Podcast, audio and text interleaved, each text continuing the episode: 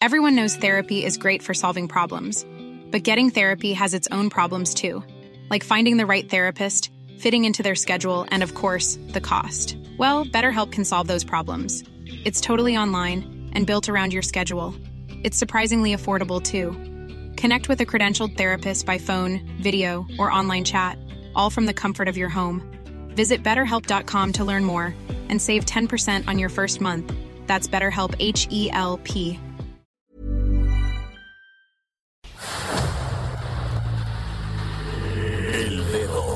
la llaga. Había una vez un mundo en el que nadie creía. Un país de historias inexplicables. Una nación con personajes asombrosos. Santo Tomás tenía razón. Hay que ver para creer. El México increíble, las verdades que duelen, la voz de los que callan, el dedo en la llaga. Infórmate, diviértete, enójate y vuelve a empezar. El Heraldo Radio presenta El Dedo en la Llaga con Adriana Delgado.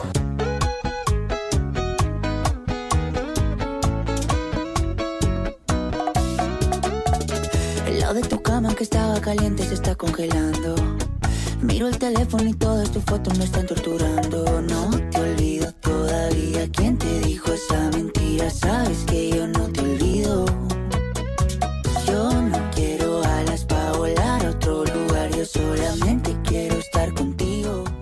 Así iniciamos el dedo en la llaga este 14 de enero del 2021, escuchando Bebé, una colaboración de Camilo con el Alfa.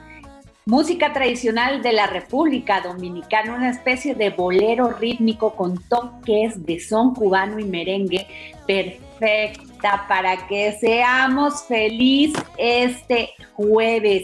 Y tiene algo yo le siento como de bachata, ¿eh? Que bueno, pues inicialmente la bachata era una música romántica en aquellos finales de los noventas, pero muchas canciones de bacheteros tienen que ver con un solo tema y ese tema generalmente es romántica. A comienzos de los años 1920 en Cuba, el término bachata se usó para definir un tipo de reunión festiva reunión social festiva. Etimológicamente la palabra bachata es de origen africano y designa la cuerga, el colgorio y la parranda. Y mire que los latinoamericanos sí que nos gusta. Así que los dejo escuchando esta canción, Bebé, de Camilo con el Alfa. Dime por qué te fuiste, dímelo, bebé. Quiero mandar un gran saludo y una gran felicitación a todo el equipo que hace posible todos los días a la una.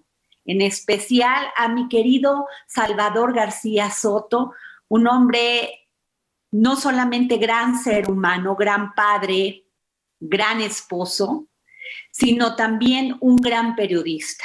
Periodista formado, un periodista con ética, un periodista que además todo lo que se dice en su espacio no solamente tiene ese rigor periodístico, sino además toda la credibilidad. Muchas felicidades, Salvador, a ti y a todo este equipo, entre los que se encuentra José Luis Sánchez y todos los que hacen pues posible esta gran, gran, este gran esfuerzo periodístico, radiofónico en el Heraldo Radio. Y nos vamos con Denise Cuadra para seguir poniendo el dedo en la llaga. Gracias, Adriana. Vamos con la información. La cadena de restaurantes Sonora Grill cuenta con un amplio cúmulo de irregularidades. Esto de acuerdo con una nota publicada en el Heraldo de México que indica que desde 2013 Sonora Grill suma al menos 16 quejas ante la Procuraduría Federal del Consumidor por diversos presuntos abusos, además de otras dos quejas presentadas ante el Consejo Nacional para prevenir la discriminación por presuntos actos de discriminación contra el grupo operador del restaurante. A ello se suma una denuncia ciudadana hecha en el 2011 ante la Procuraduría Ambiental y del Ordenamiento Territorial de la Ciudad de México por presuntos olores generados por la empresa en su sucursal ubicada en la colonia del Valle.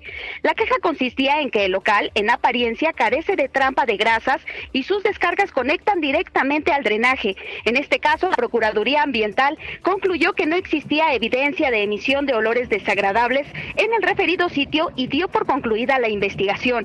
Sin embargo, en 2017, la Agencia de Protección Sanitaria de la Ciudad de México le impuso una amonestación con apercibimiento por faltas, omisiones, irregularidades, cumplimientos parciales e incumplimientos en los locales que tiene en la colonia Polanco, sucursal que fue abierta para dar servicio al público el pasado lunes y que derivó en la inmediata suspensión de actividades.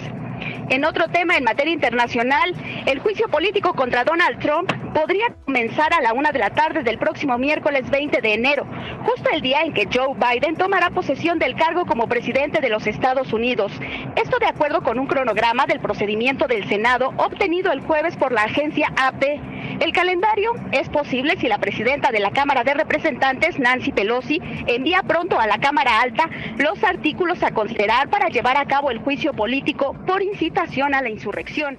De esta forma, Donald Trump se convertirá en el primer presidente en la historia de los Estados Unidos en ser sometido a dos juicios políticos. En otro tema, el CEO y fundador de Amazon, Jeff Bezos, y su compañía Blue Origin lanzaron el primer cohete subespacial del 2021 como preparación del primer viaje tripulado. El cohete salió a las 11.20 de la mañana desde Texas, el cual se convierte en el decimocuarto vuelo de New Shepard. Cabe señalar que Jeff Bezos busca comenzar con sus misiones de vuelos al espacio. Y finalmente, las vacunas contra la COVID-19 no deben negarse a las embarazadas. Así lo dio a conocer el Colegio Estadounidense de Obstetras y Ginecólogos. Este colegio indicó que son las mujeres en esta situación quienes deben discutir con sus médicos los riesgos y beneficios que entraña ponerse la vacuna. Lo anterior debido a que la autorización de emergencia del gobierno estadounidense para las vacunas Pfizer, BioNTech y Moderna, que se están administrando a grupos prioritarios, no contempla la gestación como un motivo para no recibirla. Asimismo, el colegio estadounidense indicó que las evidencias sobre la seguridad y eficacia del fármaco son tranquilizadoras, esto luego de estudios hechos en mujeres que no sabían que estaban embarazadas. Por otro lado, los expertos dicen que las vacunas no podrían causar daños a los fetos. Por el contrario, podría inmunizarlos ante, la COVID-19, aunque esto no está comprobado. La idea deriva en parte de la experiencia en las vacunas para la influenza y la tosferina. Hasta aquí la información. Muchas gracias. Y tengo en la línea a Patti Ortiz, alcaldesa de la Magdalena Contreras. Patti, ¿cómo estás? Hola Adriana, muy bien, gracias. ¿Y tú? Muy bien, oye, Patti, pues recuerdo que tú fuiste de las primeras que se contagió de COVID y, y guardaste pues el aislamiento, has tenido le has dado seguimiento a tu alcaldía. Eh, ¿Cómo van, Patti? Bien, pues mira, yo de salud em, eh, ya muy bien, la verdad es que ya pasaron muchos meses y fui de las, de las primeras, estuvo bastante complicado, pero bueno, siempre trabajando desde, desde casa. Y eh, pues ya en el momento en el que me dieron de, de alta, me incorporé 100% a mi, pues a mi trabajo, respetando evidentemente todas las normas este, que ha sacado el gobierno de México y el gobierno de la Ciudad de México y pues trabajando en la alcaldía. Pues al final, ustedes lo saben perfectamente bien, el trabajo que se lleva a cabo en las alcaldías pues no puede parar. No podemos parar eh, con las obras, con el trabajo de limpia, con el trabajo de alumbrado, es decir, hay un sinfín de tareas que nosotros no podemos parar y pues sí ha sido complicado porque te cuento, por ejemplo, que estamos con menos del 50% del personal porque hay que cuidarlos, ¿no? Nos metimos mucho eh, a cuidar también a los trabajadores, a, que, eh, a darles cubrebocas, gel antibacterial, eh, a sanitizar todas las áreas, todos los vehículos. Este, pues es un trabajo arduo. Y también pues a concientizar muchísimo a la población que los establecimientos mercantiles acataran, este, pues todas las medidas, porque, pues como también ya lo saben, Contreras eh, no tiene gran industria. Contreras eh, funciona mucho con el comercio local y eh, pues evidentemente la, pandemia pues en ese sentido afecta mucho a la, a la población. Y pues estamos trabajando con ellos con diferentes programas eh, sociales, han dado apoyo alimentario, hemos trabajado con los establecimientos mercantiles para regularizarlos, con el programa Mercomuna, estamos sanitizando las calles, las casas, este, los espacios públicos, eh, eh, pidiendo que se respete, por ejemplo, el 30% de aforo en, en, los diferentes espacios, este, que a los tianguis, que a los mercados, pues nada más la compra lo haga una persona. Eh, pues es muchísimo el trabajo todos, todos, todos los, los días y como ya lo comenté, pues nosotros no podemos dejar de trabajar ningún día de la semana. Así es, Pati. Además, toda la alcaldía de la Magdalena Contreras pues tiene una zona también rural Así es, en, las zonas altas con las que desde el primer año este, hemos estado apoyando con un tractor, eh, dando semillas, semilla de calidad, este, pues hemos estado trabajando ahí muchísimo con los productores para que puedan este, vender, tanto aquí como en algunos otros puntos de la ciudad. ¿Cuáles fueron tus mayores retos a enfrentar independientemente de la pandemia? Que finalmente nos envolvió en todo? Pues mira, primero que todo el mundo entendiera que, eh, que, es importante salvaguardar la vida de todas y de todos y que el acto de una persona afecta a la otra. Entonces, el hecho de trabajar en comunidad, el hecho de lograr comunicar y que todos tenemos que ser responsables, eso ha sido un gran reto. La otra, pues desde el inicio un gran reto, pues el machismo, evidentemente este, permea en absolutamente todos los lugares y todos los espacios. Así que un gran reto ha sido este, como alcaldesa, pero también para el cuidado este, y la protección de todas las mujeres de eh, nuestra demarcación. Por eso también hemos hecho muchos programas de empoderamiento, de sororidad, de identificar las violencias para que las mujeres en Magdalena, en Magdalena Contreras se sientan este, segura. Qué interesante, Pati, eso que dices, qué interesante. ¿Cómo ha estado la incidencia con este confinamiento de la violencia contra las mujeres, Pati? Pues fíjate que te cuento que acabamos de inaugurar justo la policía de género y hemos trabajado eh, de manera muy eh, pegada con la Fiscalía y con la Secretaría de Seguridad Ciudadana para que las denuncias se atiendan. Este, más todos los programas que, que tenemos en nuestra eh, demarcación. Y antes de la pandemia, pues las pláticas que yo estaba dando en todas las escuelas para que desde niñas, niños, adolescentes y jóvenes tengan muy claro qué es la violencia de género, cómo las violencias afectan a nuestro día a día, este, y pues, pues así poder eh, hacer frente a, pues a este gran problema. Claro, Oye, Patti, sin embargo, bueno, qué bueno, por eso yo siempre digo que hay que apoyar el tema del empoderamiento de la mujer, porque gracias a, gracias a esta lucha es posible que por lo menos vayan muchísimas candidatas ya este, como mujeres. Incluso vamos a, tenemos creo que más este, de siete candidatas a, gobiernos de los estados.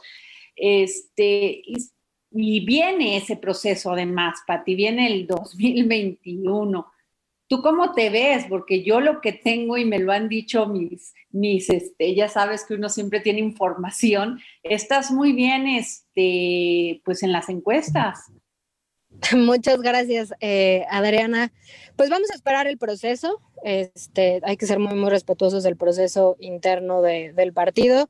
Yo mientras sigo eh, trabajando todos los días por Contreras, por combatir el COVID, por combatir la violencia, por generar espacios dignos para eh, la ciudadanía. La verdad es que para mí es un tema de convicción. Creo firmemente y he construido desde hace 10 años la Cuarta Transformación de México. Así que Creo que también el trabajo eh, de las mujeres en absolutamente todos los espacios, ustedes en los medios, por ejemplo, que son un gran ejemplo también, tú, eh, la verdad es que reconozco ahí muchísimo tu, tu trabajo, tu labor, pues las mujeres sabemos tomar decisiones, las mujeres sabemos trabajar, las mujeres eh, creo que tenemos que estar en absolutamente todos los, los espacios, así que a seguir trabajando por nosotras.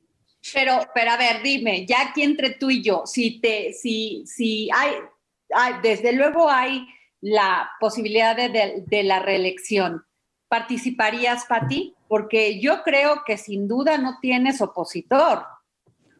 Voy, voy a esperar el proceso interno de, de Morena y ya ahí definiremos, pero sin duda alguna eh, tengo un tema de convicción, yo soy pues, y mi convicción es trabajar por, eh, por la gente de acá y lo seguiré haciendo con muchísimo gusto y con muchísimo amor para mi demarcación. Bueno, pues muchas gracias, Patti Ortiz, gracias, alcaldesa de la Magdalena Contreras, gracias por tomarnos esta llamada para el dedo en la llaga. Muchísimas gracias a ustedes, Adri, les mando un fuerte abrazo. Gracias, Patti Ortiz. Y tengo en la línea a mi querido José Luis Camacho, adorado, querido en este programa y su handicap 2021.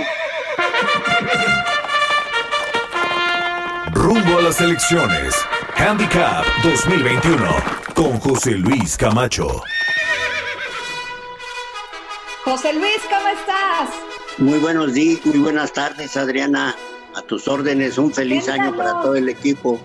Danos tu comentario, ¿cómo ves el tema electoral rumbo a estas elecciones?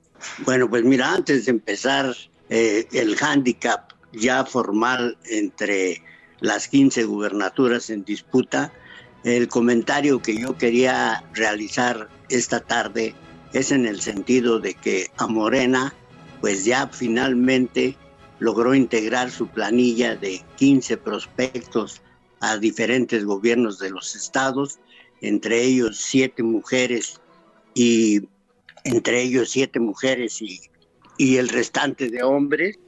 Entonces, este, lo que veo es que le salieron candidatos de chile, de dulce y de manteca, Adriana.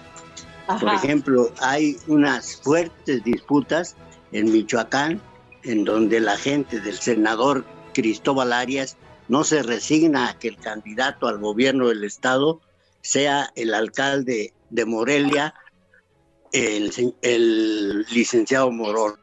Yo creo que eh, lo importante ahí pues será una operación cicatriz urgente, pero más urgente es la eh, operación cicatriz, por ejemplo, en entidades como Guerrero o en entidades como San Luis Potosí, en donde fueron desplazados. En Guerrero, pues el, acceso de Félix Salgado Macedonio, la verdad que ha resultado una de las decisiones más controvertidas del partido Morena. Desplazó a dos o tres que eran muy buenos prospectos, competitivos, y ahora pues a ver qué hacen, o lo bajan y le quitan esa acusación que tiene muy grave, ¿verdad? de acoso sexual, casi de violación sexual, no estoy muy seguro, pero tienen que iniciar una campaña con un candidato limpio de acusaciones en Guerrero. Por otra parte, y además se lo tienen que probar, José Luis, porque así, o sea, en un estado de derecho, pues el que acusa tiene que probar. Así es, pero ahí está la situación en los juzgados y creo que pues eso no es ningún buen inicio de campaña para ningún candidato. En segundo lugar, el asunto de las mujeres que postularon. Las mujeres que postularon en su mayoría son mujeres muy calificadas. Para mí, las, de las siete mujeres este, seleccionadas, hay tres que seguramente serán eh, ganadoras en sus respectivas entidades. Lorena Cuellar, en, ya lo habíamos mencionado en el handicap aquí, en Tlaxcala, eh, Clara Luz Flores en Nuevo León y una gente que será muy competitiva en el estado de Querétaro será la ex candidata a magistrada Celia Maya. Nuevo León es Clara Luz, entonces yo creo que Clara Luz tiene una gran posibilidad de ganar, compite contra el esposo de la influencer, allá conocen a el candidato de Movimiento Ciudadano Samuel Magaña como el esposo del influencer, porque el influencer se hizo más popular que él, dadas las regañadas que le ponía por la manera en que se vestía su esposa, y ahora pues Clara Luz parece que va sacándole una muy clara ventaja a, los candidatos. En términos de género, muy bien, ¿eh? Muy bien, ahí vamos. Todavía falta más.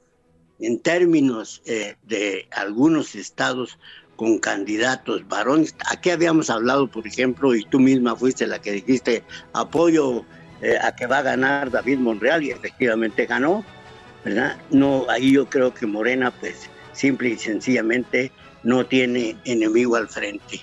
Y yo creo que este arranque para, para Mario Delgado, presidente de Morena, tan controvertido en algunos casos, pues tendrá que subsanarlo a la brevedad, porque van a ser campañas muy breves, campañas de 90 días, en donde llevarán y tendrán que cargar con candidatos para apoyarlos, tanto a diputados federales como en algunos casos a alcaldías. Gracias, José Luis. Pues nos vamos a un corte, querido José Luis, y te esperamos próximamente en Handicap 2021. El handicap ya empezará la próxima semana hablando exactamente de los prospectos que están definidos en varios estados. Feliz año para todos. Feliz año, José Luis. Adri, nada más antes de irnos a un corte, pues déjame darte esta declaración que acaba de dar la titular de la Secretaría de la Función Pública, Irma Heréndida Sandoval, en la que dice, debemos seguir separando los intereses políticos de los económicos. Esto al presidir la primera Asamblea Plenaria 2021 de la Comisión Permanente de Contralores Estados Federación, en la que afirma que México se ha convertido en un país con un servicio público íntegro, en el cual la honestidad es la moneda de cambio y es un requisito indispensable para ejercer los recursos de los mexicanos y garantizar que el bienestar de la ciudadanía sea la única prioridad de las instituciones. Asimismo, manifestó que la corrupción es el mayor enemigo de la democracia y el mejor aliado del autoritarismo. Cuando un funcionario público dice o un actor privado logran que el interés particular se ponga por encima del interés público, la representación política falla y de nosotros depende seguir combatiendo el conflicto de intereses, de separar los intereses políticos de los económicos, de construir una administración austera y efectiva al servicio de la gente. En la Asamblea Plenaria aseveró además que este año todos los servidores públicos estatales y municipales, sin excepción, tendrán que presentar sus declaraciones patrimoniales y de intereses y expuso que desde el año pasado la función pública ha trabajado de la mano con todos los contralores del país para compartir el sistema de declaración patrimonial y antes de abril se tiene que concluir con esta transferencia. De igual forma, aseveró que nuestro nuevo Declaranet ha demostrado ser un sistema totalmente estable, funcional y eficiente para la presentación de las declaraciones patrimoniales con el nuevo formato. Muestra de ello, dice, es que desde 2020 hemos logrado un número histórico en el nivel de cumplimiento de esta obligación constitucional. Asegura que al día de hoy eh, han recibido 1.3 millones de declaraciones patrimoniales, es decir, seis veces más que las presentadas en 2019. De, de, lo cual dice sentirse orgullosa del equipo de la función pública. Asimismo, pues comenta que este logro exige un trabajo enorme de sensibilización, difusión y capacitación con todos los trabajadores de la Administración Pública Federal y el reto es terminar cuanto antes con la transferencia del nuevo Declaranet para que ustedes puedan comenzar a, utilizarlo. Esto es lo que le dice a los contralores del país. Asimismo, expone que a la fecha 25 de las 32 entidades federativas han manifestado su interés en suscribir convenios de colaboración con la función pública para la transferencia del nuevo Declaranet. Refiere de igual forma que este 2021 tienen un gran desafío que deben encarar en circunstancias atípicas, pues al mismo tiempo que nuestros gobiernos enfrentan la pandemia e impulsan la reactivación económica, se procura que los procesos electorales ocurran con la mayor pulcritud, honestidad y transparencia de nuestra historia, y a cada uno de nosotros, dice, nos tocará vigilar que todos los servidores públicos asuman su responsabilidad de actuar con honradez, y en estricto apego a la legalidad. Asimismo, señala que en el ámbito preventivo han avanzado para cambiar el enfoque fiscalizador del control interno. Bueno, pues hasta ahí este comunicado de la Secretaría de la Función Pública. Vamos a seguir escuchando eh, esta música de fondo con la que iniciamos el programa, que es Bebé. Y vamos a un corte comercial y regresamos aquí en El Dedo en la Llaga.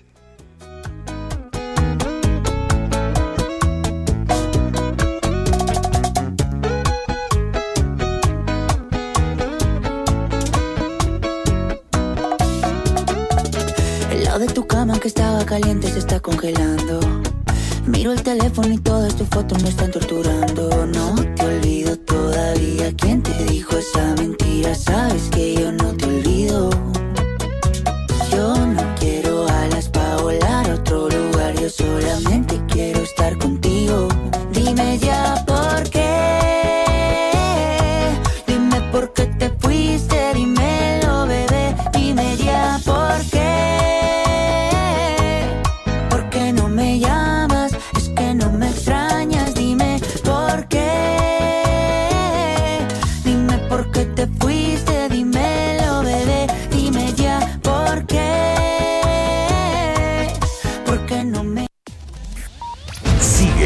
Adriana Delgado en su cuenta de Twitter, arroba Adri Delgado Ruiz. Además, te invitamos a enviar tus opiniones y comentarios en texto o por mensaje de audio a través de WhatsApp al 55 2544 3334. Y si quieres escuchar El Dedo en la Llaga de El Heraldo Radio, en cualquier momento y donde quiera que te encuentres, descarga el podcast disponible en Spotify y iTunes. Heraldo Radio. La HCL se comparte, se ve y ahora también se escucha. Heraldo Radio. La H que sí suena y ahora también se escucha. Sigue a Adriana Delgado en su cuenta de Twitter en arroba Adri Delgado Ruiz. Y envíanos tus comentarios vía WhatsApp al 55 25 44 33 34 o 55 25 02 21 04. Y bueno, ya estamos en los sustos de la semana. Los sustos de la semana. Que no van a ser de la semana por lo que veo, van a ser, pero de este mes y el que sigue, querido Mauricio Flores, columnista financiero. Y Gracias, Adri, gracias. Escritor, columnista. Bueno, no, si se habla de ustedes dos, voy a echarme todo mi programa, oigan. Ah, no, no, no. Pero vámonos, como diría el carnicero por partes. Ya lo dijiste, ya dijiste, mi Adri. Este, creo que estos sustos para empezar el año, vamos a estar hablando de ellos hasta diciembre entrante, ¿eh? Sí, Sí, los sustos del todo- año. Claro, y todo depende de cómo y con qué rapidez se cubra la vacunación a toda la población en México. ¿Estás de acuerdo, Samuel? Sí, por supuesto. Es más, el propio secretario de Hacienda, Arturo Herrera, lo ha estado reiterando varias veces. La recuperación económica, que sigue siendo ahí como complicado entender que realmente vayamos a crecer al 3,5%, él dice que eso depende mucho de qué tanto resulte la vacuna. Y bueno, se espera que de aquí a marzo eh, estén vacunados los trabajadores de la salud, luego hacia el medio año este, las personas de la tercera edad, de 60 para arriba, lo cual significa que la inmunidad de rebaño la estaríamos alcanzando, si bien nos va, por ahí del último, eh, del tercer trimestre del, del año. Se ve complicado porque la infraestructura no está del todo, entonces hay muchas cosas ahí que, que nos están eh, dando muchos focos rojos. Yo diría ahí junto con Samuel que pues este eso de inmunidad de rebaño ahora sí como como que sí huele a borregada. Oye, pero ¿sabes qué es lo tremendo de todo esto? Concordando con Samuel, pero quiero agregar algo. El problema es que estamos comprando vacunas a cuentagotas, muy, muy despacito en relación a otros países. Yo creo que cada vez que llegan los embarques van más secretarios de Estado que aplicaciones y hay cohetes, globos, fanfarrias, pero el proceso no es ese. El problema, el proceso termina cuando la aplican.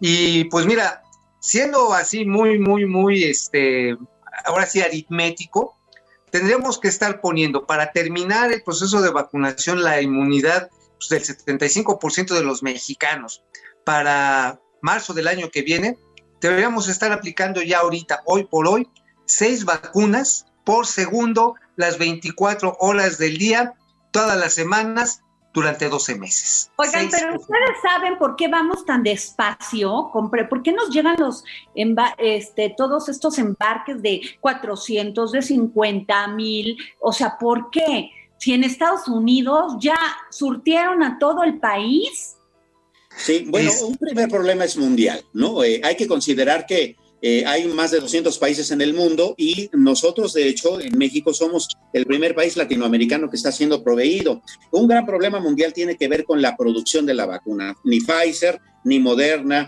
ni Cancino, ni ninguna de las farmacéuticas está dando abasto para cubrir bueno, las de las farmacéuticas que, que están este, autorizadas por la OMS, porque hay como 200. Hay como 200 están poniendo la rusa, la Sputnik. Así Es. Pero mira, no solamente es un problema de alta demanda mundial que existe, pero también es un hecho de que este, pues los usos y costumbres muy, muy mexicanos para la compra y la adquisición, de entrada no les gustan a los laboratorios internacionales. Acuérdate que aquí el gobierno, cualquier contratación, por urgente que sea, en el mejor de los casos, te lo están, este, ahora sí, pagando a los 90 días. En estricto sensu, dirían los clásicos, Quería decir que las 90 mil vacunas que ahorita se han aplicado no están pagadas, ¿eh? Y si yo fuera, si yo fuera Pfizer, si yo estuviera como el director de finanzas de, de, de Moderna, iba a decir mm. modelo, pero ese es el de las chelas. Este, pero igual, igual haría lo mismo, igual diría, oigan, este, ¿quién pagó? No, pues ya pagó este Israel. Oye, los franceses pues ya le pusieron su cachete ahí, pues se los mando a ellos. Oye, los mexicanos, pues dicen que se una vuelta. Es injusto, eso es el tema que es injusto. Entiendo que tenemos que pagar, pero está la población en vilo. A ver, y les voy a decir una cosa. Estoy viendo un video que pusieron en las redes que dicen que en el área de Phoenix, las 24 horas, los 7 días de la semana, sin parar de vacunar en el estacionamiento del estadio de los Cardenales de Arizona, 1.600 vacunas por hora. ¿Sí es? 1600 por hora. Pues ese es el ritmo que deberíamos de tener, mi queridísima Adria, ese ritmo deberíamos estarle trabajando. Ahora digo, pues aquí las brigadas, digo, no quiero este, arruinarle el buen ánimo a los jóvenes que se están sumando de voluntarios, pero me recuerda a esas misas de muchos padres y pocos feligreses. Van como 12 personas y nada más van dos miembros del personal médico. O sea, digo, entiendo a los soldados que estén para cuestiones de resguardo y organización, pero ya todos los demás observadores y que si te registran y écheme para acá a ver si usted es su lista y ordénese y pase por su apoyo social, híjole, se hace que es una burocracia innecesaria dada la urgencia. Claro, va a llegar un momento en que haya la misma cantidad de funcionarios tomándose la foto con el embarque que vacunados, ¿no? Qué barbaridad. Pero bueno, vamos a pasar a otro susto de la semana, porque ese sí es susto, pero para Trump. Donald Trump será el primer presidente en la historia de Estados Unidos en ser sometido a dos juicios políticos. Cámara de Representantes vota a favor de iniciar el segundo proceso en su contra. O sea, le salió caro andar este eh, haciendo arengas para que tomaran el Capitolio, ¿eh? Claro, y, no solo eso, eh, él todavía al salir de la presidencia de Estados Unidos puede ser sometido a juicios eh, civiles e incluso juicios penales, considerando que lo que hizo fue asusar a la población. O sea, a nadie le queda este, ninguna duda de que esos zafaranchos que sucedieron en el Capitolio de los Estados Unidos sucedieron justamente por su convocatoria en redes sociales, y eso es bastante importante. Pues mira, fíjate que hasta mi perro ya se enojó cuando mencionaron a Donald Trump. Ya el Benito ya está ladrando, no lo quiere, ese ya chispenlo. Mauricio, aquí hay un tema verdaderamente importante. La economía en Estados Unidos no cayó. Donald Trump apoyó. Le dio mucho apoyo a, a las empresas. El tema del COVID aun cuando tiene porcentajes altos de fallecimientos y de contagios, operó de inmediato la vacunación y las pruebas, o sea, primero para, para checar si la población estaba, estaba este, creciendo su contagio, pero ahorita la vacunación está excelente. O sea, dos cosas muy importantes que hay que reconocerle a Donald Trump.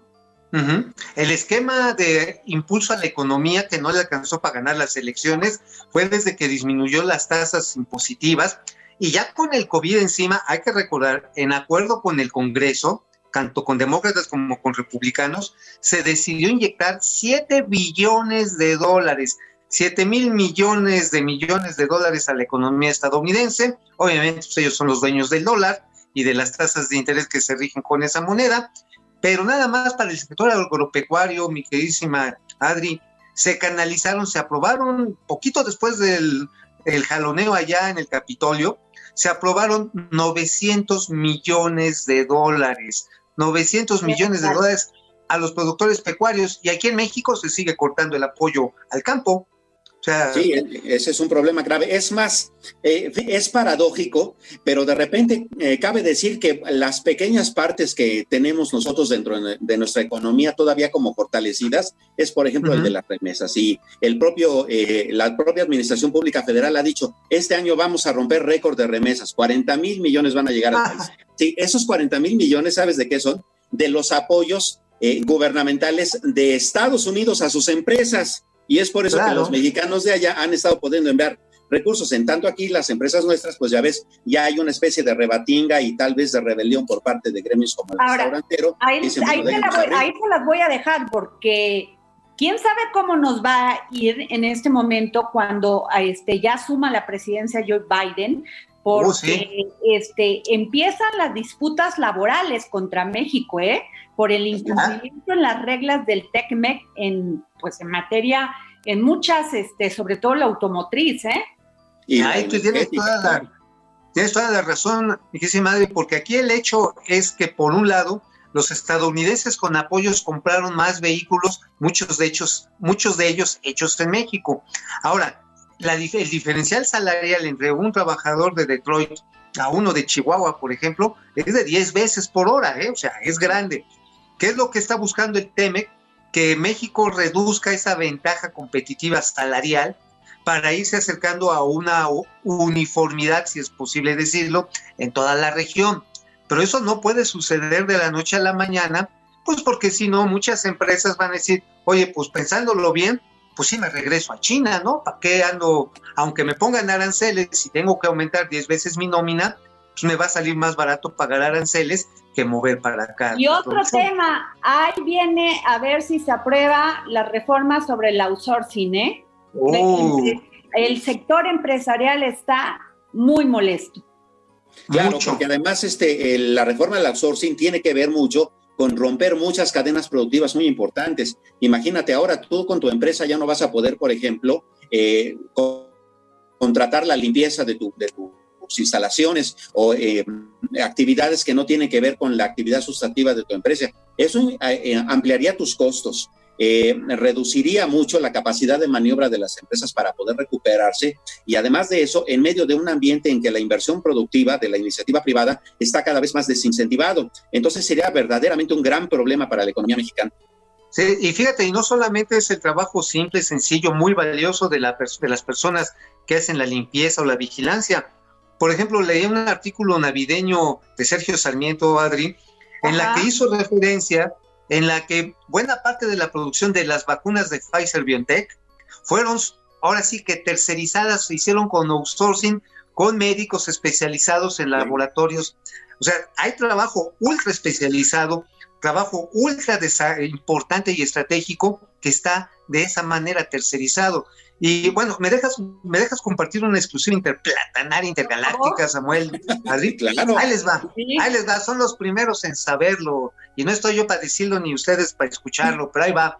Resulta que en febrero, la primera semana de febrero, se van a poner otra vez las mesas de negociación en la Secretaría del Trabajo y el SAT para escuchar este, a los empresarios que dicen, oigan, pues este, mantengan el outsourcing, no es así como que lo quito de un plumazo. Y la gran preocupación que hay, por ejemplo, en la Concamín, en la Canacintra, en la Concanaco, es que ya tiró línea el presidente de que quítenlo como lo quiten. Y sabes qué me decían así en corto los líderes de estas, de estas agrupaciones. Si lo quitan, la poca confianza empresarial que queda se esfuma. De ese tamaño la ¿eh? Qué terrible, eso verdaderamente no le sirve a nadie, no le sirve al país porque en estos momentos de pandemia es donde más unidad debe de haber, más proyectos para poder salir de, la, de esta crisis económica. Y bueno, a ver, ahí viene otro tema, ¿eh? Las campañas políticas, ¿eh? Porque esta, pues ya, ya Lorenzo Córdoba abiertamente ya está enfrentado con el presidente Andrés Manuel López Obrador. Y yo me pregunto una cosa, ¿por qué tenemos que seguir discutiendo sobre la libertad de expresión. ¿Por qué siguen pensando el INE que los mexicanos no tenemos la suficiente madurez y cultura para saber por quién votamos? ¿Ustedes qué pues, piensan? Eh, vas a, vas a mí.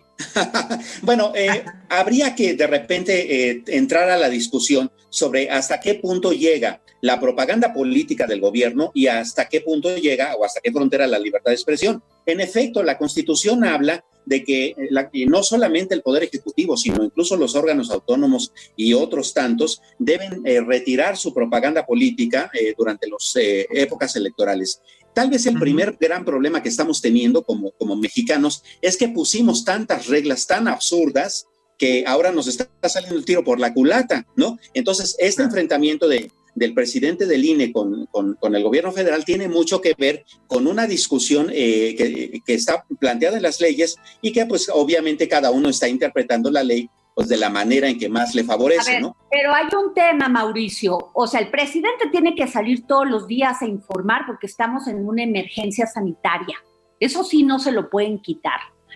Y el otro es que el INE dice, no, nosotros eso no lo queremos quitar, sino lo que queremos decir, quitar es que el presidente, o bueno, como dice el presidente, censurar, es que hable de los partidos de oposición. Mira, yo ahí creo que es muy clara la letra de la Constitución y de las modificaciones al Código Legal que de hecho eh, se hicieron a raíz de las quejas de la izquierda después de las elecciones de 2006. Dice claramente que en casos de temas importantes como salud, educación, seguridad pública, los mensajes de cualquier gobernante de este país, presidente municipal hasta el presidente de la República, son válidos. Lo que no se puede hacer es propaganda política aquí. Y la definición de propaganda política está perfectamente estandarizado. Es cualquier opinión que se marque a favor de tal o en contra de tal o cual fuerza política. Ahí no hay. O sea, yo creo que atender la letra de la ley es lo único que, que se debe de hacer. Creo que si el presidente quiere seguir saliendo en las mañaneras a informar el tema de las vacunas, si quiere salir a informar que va a haber nuevos apoyos a las empresas, si este si se le va a hacer un esquema de rescate a los restaurantes, no sé, creo que eso es válido. Sin embargo, cuando ya hay opiniones como las que en su momento hizo Vicente Fox, como las que llegó a hacer Felipe Calderón a favor de Josefina Vázquez Mois, eh, Mota, perdón, este, es que ya se va a legalizar la mota, este, y, también, este, pues Peña Nieto también llegó a tener sus deslices, ¿verdad? Pero a ver, pero a ver, Samuel, a ver, si alguien le echó ganitas para esta pasada elección fue el PRI. Es. Entonces, y ocuparon espacios de este, propaganda y todo, y no ganaron. O sea, yo es ahí donde yo digo, ¿por qué todo lo quieren regular, todo? O sea, como si fuéramos verdaderamente ignorantes la población y no sé, Claro que sabemos por quién votar. Ya la gente ya recibe las cosas y vota por quien se le da la gana.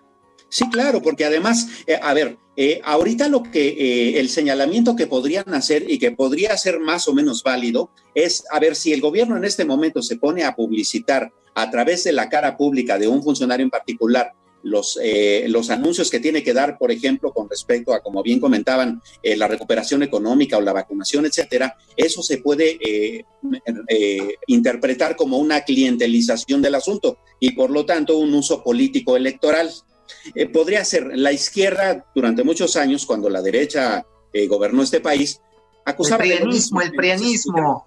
Ah, exacto. Entonces, en todo caso, habría que, habría que poner, digamos, un piso parejo y revisar hasta qué punto, ¿no? Eh, es una cuestión básicamente de manipulación política, pero como bien dices, la verdad es que a estas alturas del partido ya eso no funciona. el gobierno anterior utilizó muchos programas sociales para poder tener adeptos políticos. Y lo han utilizado todos, todos. Además, pues todos los políticos no le, o sea, esto es bien importante. La población debe de saber que todo lo que hagan los políticos en sus cargos es de nuestros impuestos. Claro. Así de claro. Ahora, yo que quisiera ahí agregar algo que creo que es fundamental. Eh, el año pasado, en las elecciones del 2020, eh, Presidencia de la República dijo, está bien que no se transmitan los pedazos de la mañanera que se consideren que puedan afectar las elecciones en Coahuila y en Hidalgo. Ahora, ¿por qué cambia? Yo creo que, digo, pues es una regla general, hay que seguirla. Si el presidente tiene mensajes que son de interés general en un momento de pandemia, nada más que se ciña la letra de la ley y no, yo no le veo ningún problema. Hay, lo que dice el INE, que el INE siempre, o sea, por eso te digo, acuérdense cuando el INE censuró que los que tú pudieras, un candidato pudiera decirle a otro algún algo que no le gustara al otro candidato en un debate. Acuérdate cómo censuró a los medios. Eso sí es cierto. Claro. Ahora, es que hay una regulación muy barroca. Es una, que se vino construyendo precisamente desde la oposición en aquel entonces por la izquierda, que decía que eran muy metiches los presidentes y los secretarios de Estado y que siempre utilizaban la maquinaria del Estado para hacerse propaganda. O sea, de ahí viene toda esta regulación tan extrema que, como bien lo expresas, nos pone a los ciudadanos como menores de edad. Eso también es un hecho, ¿eh? A ver, y antes de irnos, porque ya Abril me está contando los minutos, ah. oiga, este, ah. les, quiero, les quiero decir, a ver, cuéntenme qué piensan del tema de las redes sociales y pues le llaman censura a quitar, este, eh, desaparecer a Donald Trump del Twitter, del Facebook. ¿Qué piensan? Eso no es censura. Yo creo que eso no es censura, por una razón sencilla. Para que haya censura tiene que haber una autoridad este, eh, limitando tu libertad. Y ni Twitter ni Facebook eh, son, son autoridades, son empresas privadas. Y como toda empresa privada, cuando eh, Donald Trump o cualquier usuario subió, su, subió su cuenta, aceptó los términos y condiciones. Y en los términos y condiciones está que él no puede dar discursos de odio ni incitar a la violencia. Entonces no, no hay tal censura. Hay reglas, hay reglas, pero fíjate, yo ahí sí tengo una diferencia, Samuel, porque al final de cuentas, si bien son empresas, son empresas globales en las que está involucradas ya cientos de millones de personas, cientos de millones de personas, en lo cual nos llevaría a preguntarnos si estas empresas no se han convertido ya en empresas de interés público global. O sea, eso también. Tiene reglas, yo creo que sí tienen reglas, lo cual felicito. O sea, subir mensajes de odio, homofóbicos, eh, eh, discriminatorios, eh, discursos que van en contra de los extranjeros, de los que son diferentes, definitivamente no debe de permitirse, porque en el extremo, creo yo, de la permisividad sin responsabilidad, pues hace que la conversación que antes la decía cualquier borracho en un bar y no pasaba de ahí, claro. pues puede hacer, puede hacer ese necio, a ese tonto lo puede hacer presidente de la potencia más grande del mundo. De hecho, eso pasó. eso pasó. De hecho, eso pasó. Ay, Samuel, no digas eso, te van a quitar la visa, ¿eh? sí, ¿verdad? no, no, yo ya conozco Disneylandia, ya no me preocupo. Oye, y bueno, vamos a terminar con un, tenemos cuatro minutos. A ver, Samuel, en un minuto dime ¿Qué, ¿Qué, piensas de la relación que vamos a tener con Estados Unidos entrando a la presidencia Joe Biden? Guau, me pones un reto enorme en un minuto decirte tantas cosas tan complejas, pero lo primero que me viene a la mente, eh, mi querida Adriana, es justamente el asunto de cómo vamos a lidiar con una política de eh, combustibles fósiles que tenemos en este país, muy asentadas particularmente con el asunto del desarrollo de dos bocas, con el asunto de esta distribución del combustible nacional. Es más, hay una nueva regulación que ahora les permite o casi les impide a las empresas importar, por ejemplo, combustibles para crear un mejor mercado. Eh, con respecto a la política de Joe Biden que tiene que va más hacia el asunto de las eh, energías verdes, ¿no? Incluso él va a regresar a Estados Unidos a, al protocolo de Kioto y estas otras, este, eh, a los acuerdos de París y estos otros mecanismos internacionales. Ahí vamos a tener un gran problema, más aparte los que se vayan acumulando con las violaciones al Tratado de Libre eh, Comercio, hoy TEMEC, por el asunto de cuestiones como el outsourcing, por ejemplo, ¿no? Va a estar tensa, yo siento, y eso es muy preocupante también. Sí, yo también coincido ahí sí con Samuel, pero agregaría que a estas tensiones vienen las de seguridad nacional. Acuérdate que aquí a los agentes de la DEA, pues ya les amarraron las manos, esto no ha caído bien en la Casa Blanca, no está cayendo bien, por ejemplo, la falta de respeto a los términos de la inversión extranjera en México. Y yo le pondría ahí, a haber broncas en temas territoriales, de aguas territoriales, sobre todo las que suministran en la frontera, en los estados fronterizos. Ahí vamos a ver que los Estados Unidos van a aprovechar para meter uno que otro apretón porque pues lamentablemente este, el gobierno mexicano se la jugó todo por el todo hasta el último momento con el que perdió en la fiesta. Y además que lo van a sacar a patadas de la fiesta. Eh, entonces, eh, los, los demócratas, por eh, ahora sí, gentleman que, que, parezcan, pues no lo son tanto, ¿eh? Van a buscar cualquier momento para presionar el, el, ahora sí que el barrito comercial para ver qué más saca. Eso que ni qué. O sea, ¿ustedes creen, por ejemplo, que nuestra, el tema de la migración, del tema de migración, que siempre ha sido un debate con Estados Unidos, este, se va, se va a poner complejo? ¿Qué piensas? Eh, siento, que, siento que va a continuar igual. Mira, recuerda, recuerda que, por ejemplo, Barack Obama, que era un presidente que en, el, en, la, en la percepción general era mucho más amable, pues también era apodado el deportador en jefe, ¿no? Y tal vez hizo más deportaciones él que ni, incluso la, la administración de, de, Trump. Eh, el, el asunto... El Heraldo Radio presentó El Dedo en la Llaga con Adriana Delgado. Heraldo Radio, la HCL se comparte, se ve y ahora también se escucha. Imagine the softest sheets you've ever felt. Now imagine them getting even softer over time. That's what you'll feel with Bowl and Branch's organic cotton sheets. In a recent customer survey, 96% replied that Bowl and Branch sheets get softer with every wash. Start getting your best night's sleep in these sheets that get softer and softer for years to come. Try their sheets with a 30-night guarantee. Plus, get 15% off your first order at bowlandbranch.com. Code BUTTERY. Exclusions apply. See site for details.